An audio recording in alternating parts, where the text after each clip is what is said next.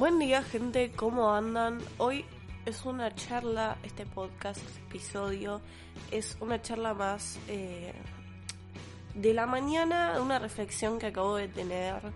Y nada, me gustaría compartirla. Es básicamente hoy quería hablar eh, sobre la adolescencia, ¿no? Eh, el término adolescencia viene de adolecer, o sea, el adolescente adolece.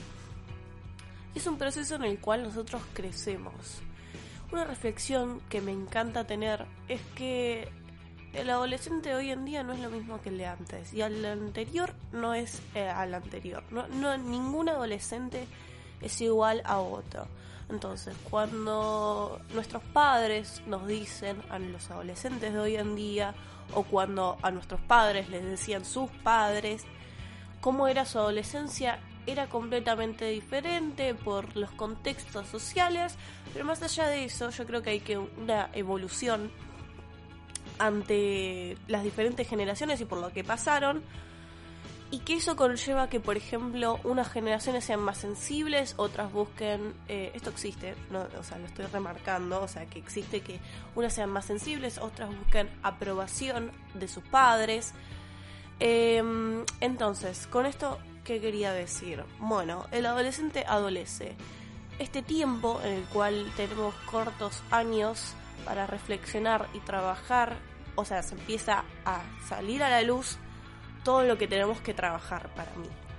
¿Por qué? Porque cuando vos sos niño, cuando a medida que vas creciendo, vas teniendo más información, se te va ampliando la cabeza, vas formando tus propios pensamientos. Entonces, cuando vos sos un niño, no sos muy consciente. Entonces, ¿por qué la adolescencia es como la etapa rebelde? La llaman así. Porque es la etapa en la que yo personalmente y muchos adolescentes nos queremos sentir comprendidos o escuchados. Escuchados y comprendidos son dos cosas diferentes, ahora lo vamos a hablar. Entonces, en consecuencia, hay ciertos pensamientos que los grandes no van a entender porque los perdieron. En algún momento crecieron, maduraron de alguna manera completamente, por decirlo de alguna manera, y se aferraron a sus pensamientos y ahí se quedaron. Entonces el adolescente, de alguna manera, por decirlo, está en ese proceso de pensar constantemente, procesar, procesar, procesar, y ahí es cuando empiezan a salir a la luz todas esas cosas y problemas que hay que trabajar. Eh, que más allá de eso, hay que trabajarlas porque no son simplemente cosas de la adolescencia o sea, empiezan a surgir en esa época, pero no quiere decir que no haya que trabajarlas luego. Eh, ni esperar a ya ser grande. O sea, cuando vos tenés un problema, lo mejor que podés hacer no evitarlo y trabajarlo antes, lo antes posible. Más allá de que tengas 15, 14, 16, 20 años, hay que trabajarlos si lo tenés. Eh, hay diferentes maneras de trabajarlos, obviamente, pero a lo que venía todo esto es que quiere ser escuchado el adolescente por estos problemas. A veces el ser escuchados eh, conlleva ciertas cosas, porque a veces no queremos una devolución, simplemente queremos descargar todo esto, ¿no? Y creo que ahí se viene um, un problema. Eh, porque tal vez del otro lado, la persona en la que nosotros le estamos dando nuestra confianza para hablar, no sabe qué hacer, no quiere, nos quiere ayudar, nos quiere dar una devolución. Y no por eso nosotros tenemos que sentir el peso de tener que cuidar a la otra persona. O sea, de, de ambas maneras. O sea, es como, no te preocupes, esto lo voy a solucionar. Y la otra persona, me alegro de que me lo hayas contado, me gusta que, que pueda ser escuchado ahí viene el problema, que es la comprensión, yo creo. ¿Por qué? Porque escuchados pueden ser todos, pero comprendidos muy pocos. No da casualidad de que entre adolescentes se comprenden y entre grandes se comprenden, ¿ok? Es por un tema de que cuando vos sos pequeño, por decirlo de una manera, cuando vos sos un adolescente, estás teniendo esos pensamientos y el otro al lado también. Y seguramente el otro al lado también. Y seguramente el otro al lado también. Entonces queremos ser comprendidos. Y ahí llevan varios problemas, porque se desconecta una relación con los padres, que ahí viene el problema general que presentan los padres. Es como no, no habla conmigo, no, no me habla, no me dice qué hace, no sé qué hace. Eh, piensen que es una falta de comunicación y hay que entender, yo lo veo así, realmente, es como tus padres no son tus amigos, tus amigos son tus amigos. Padres son esas personas que seguramente, muy probablemente te cuidan o hacen algo para cuidarte de alguna mínima manera. y por consecuencia son tus padres y de alguna manera hay una norma social de que los tenés que querer. Cuando realmente no tendría que ser así. Eh, porque no tenemos la obligación de amar a otra persona. Eso es algo más filosófico, ¿no?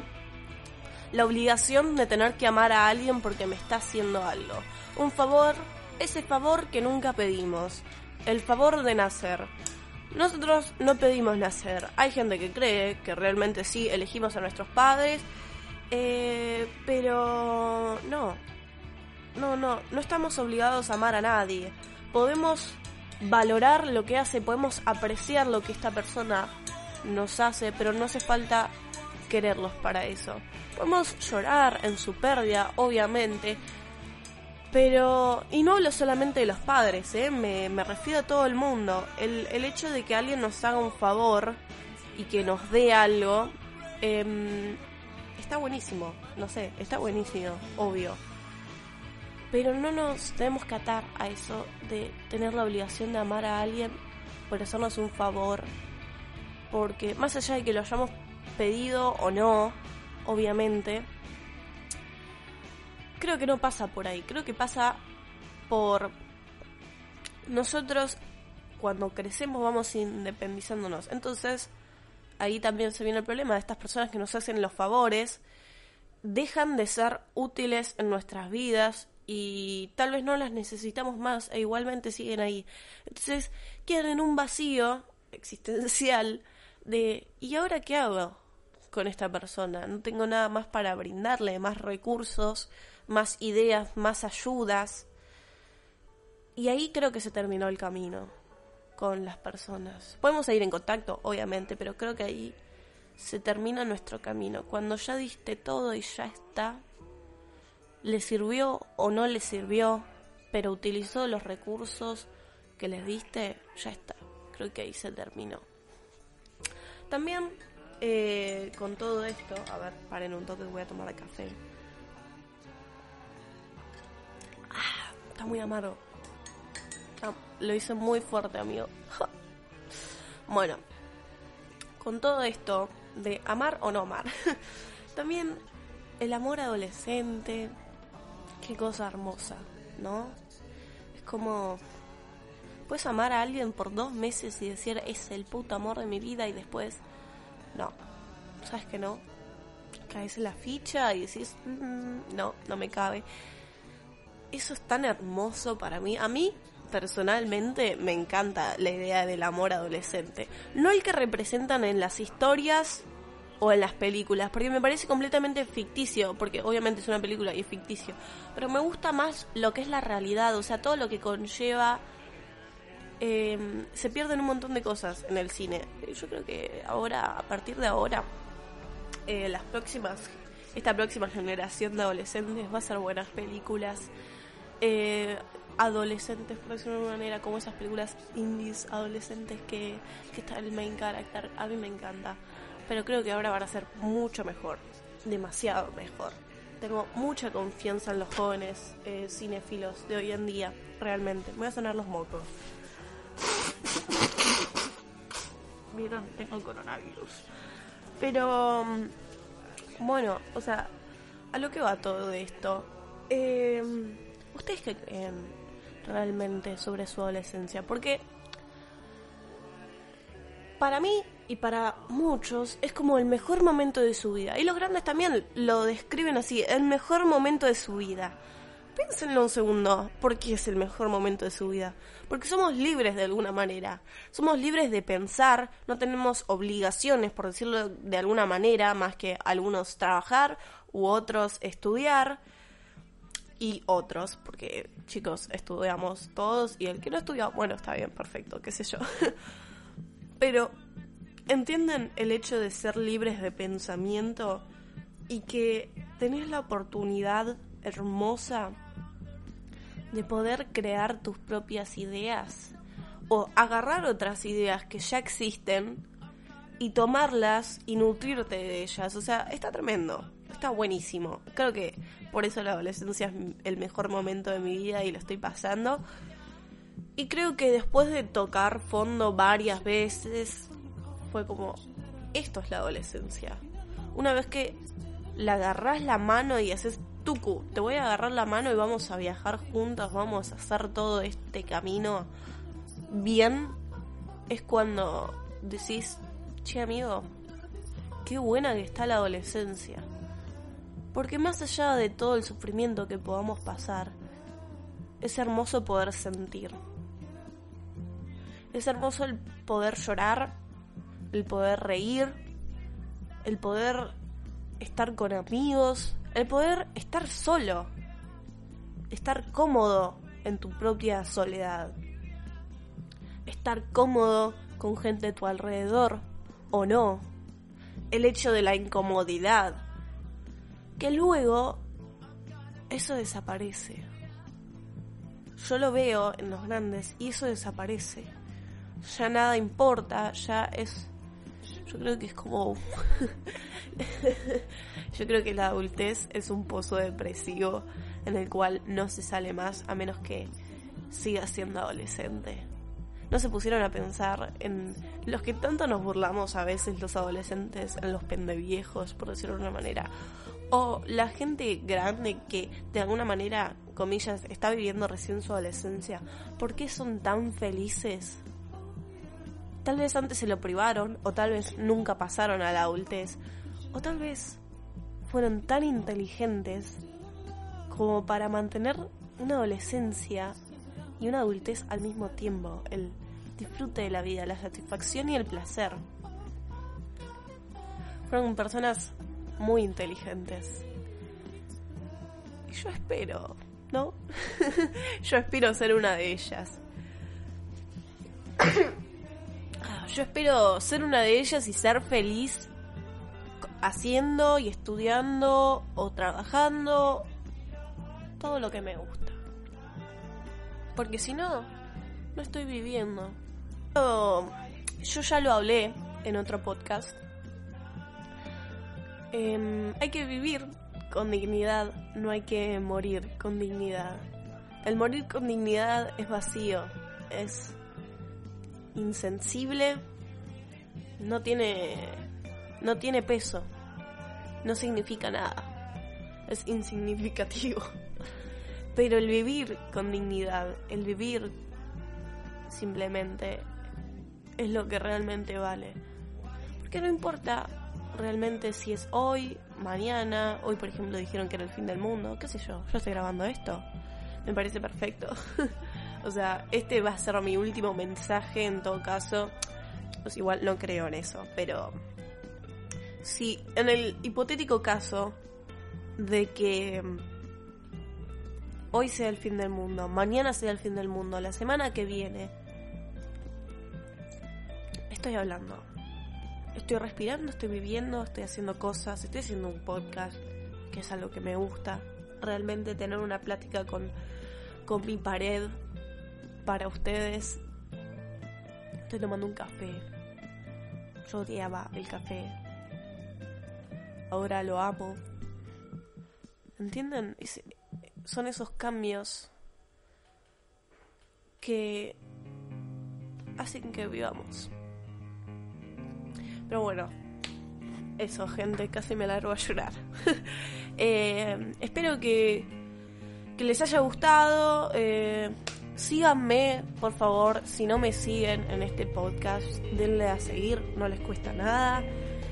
Eh, así que nada, espero que les haya gustado y que les haya dejado pensando en algo.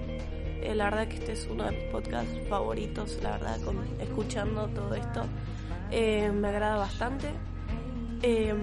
Nada, hasta la próxima y espero que todo, todo esto, todo, todo, todo, todo, todo, todo, todo, todo se lo tomen completamente personal.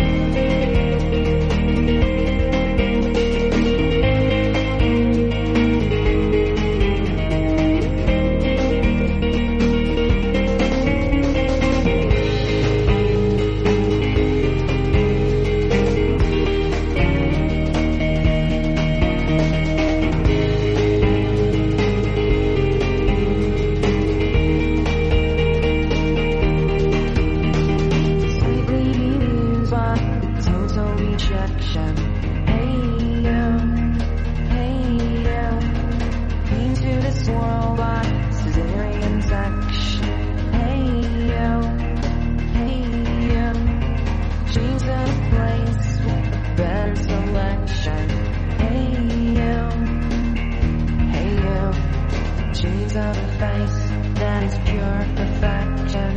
Hate you, things of what they see. Luxembourg.